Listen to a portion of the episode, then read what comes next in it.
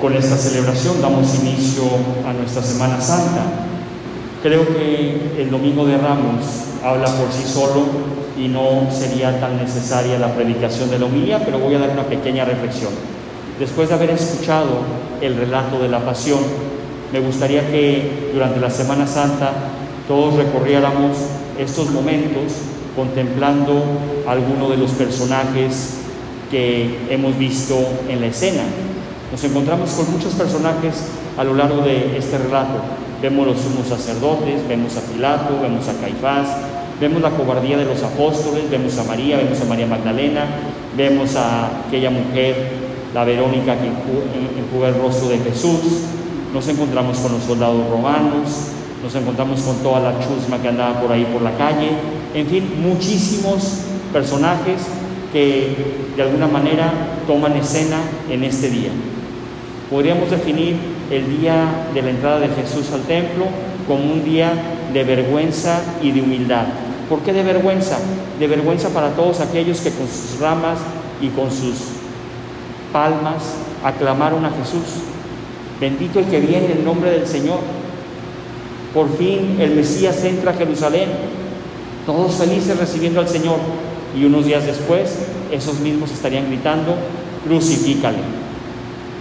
Hoy somos nosotros los personajes que toman la escena en la pasión del Señor. No hay judíos, no hay romanos, no hay Caifás, no hay Barrabás. Estamos cada uno de nosotros. Pon tu nombre. Tú eres el que está en la escena de la pasión de este 2021. Tú has entrado hoy a la Eucaristía, estás desde tu casa escuchándola. También hemos aclamado con alegría al Señor. ¿Cómo vamos a recorrer nosotros la Semana Santa? ¿Nos avergonzaremos de Jesús el día del juicio? ¿Gritaremos contra Jesús el día de la crucifixión? ¿O con humildad, como nos hemos arrodillado hace un momento, inclinaremos nuestra cabeza, nuestro corazón ante la cruz y le diremos al Señor, perdóname Señor por todo lo que te he ofendido, que tu sangre me salpique y lave mis pecados. Perdóname, Señor, por todas aquellas ocasiones en las que he dejado pasar la oportunidad de ser mejor y que tu sangre reavive mi fe, reanime mi espíritu, me renueve en mi interior. ¿Cómo nos acercaremos? Estamos iniciando la gran semana en la que el Señor nos invita que la recorramos de su mano. Es una semana para caminar junto a Jesús. Hay una escena de este pasaje, y con esto termino, que me encanta. Es la escena de esta mujer que se acerca a limpiar el rostro de Jesús. Es la mujer que nos da ejemplo de cómo en nuestra vida hay que dejar de lado el pecado de omisión y aprovechar las oportunidades que Dios nos da. Aquella mujer no estaba obligada a limpiarle el rostro al Señor, Aquella mujer no tenía ningún compromiso con Jesús. Aquella mujer simplemente se deja llevar por lo que su corazón siente en ese momento y hace un gran acto de caridad, hace un gran acto y, un gran gesto de amor que pasará a la historia.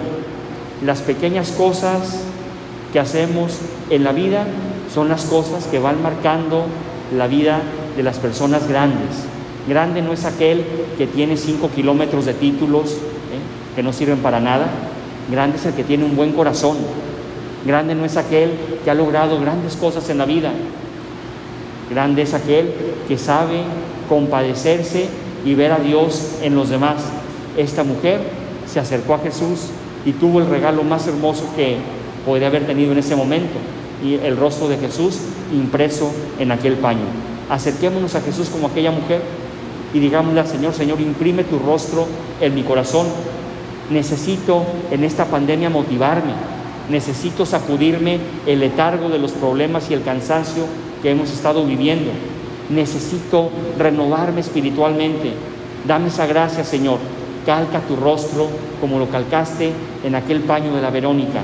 Yo quiero ser también como esa mujer que no deja pasar las oportunidades para ser mejor y para experimentar tu amor y tu misericordia en mi vida. Con estas intenciones nos disponemos a iniciar nuestra Semana Santa caminando junto al Señor. Así sea.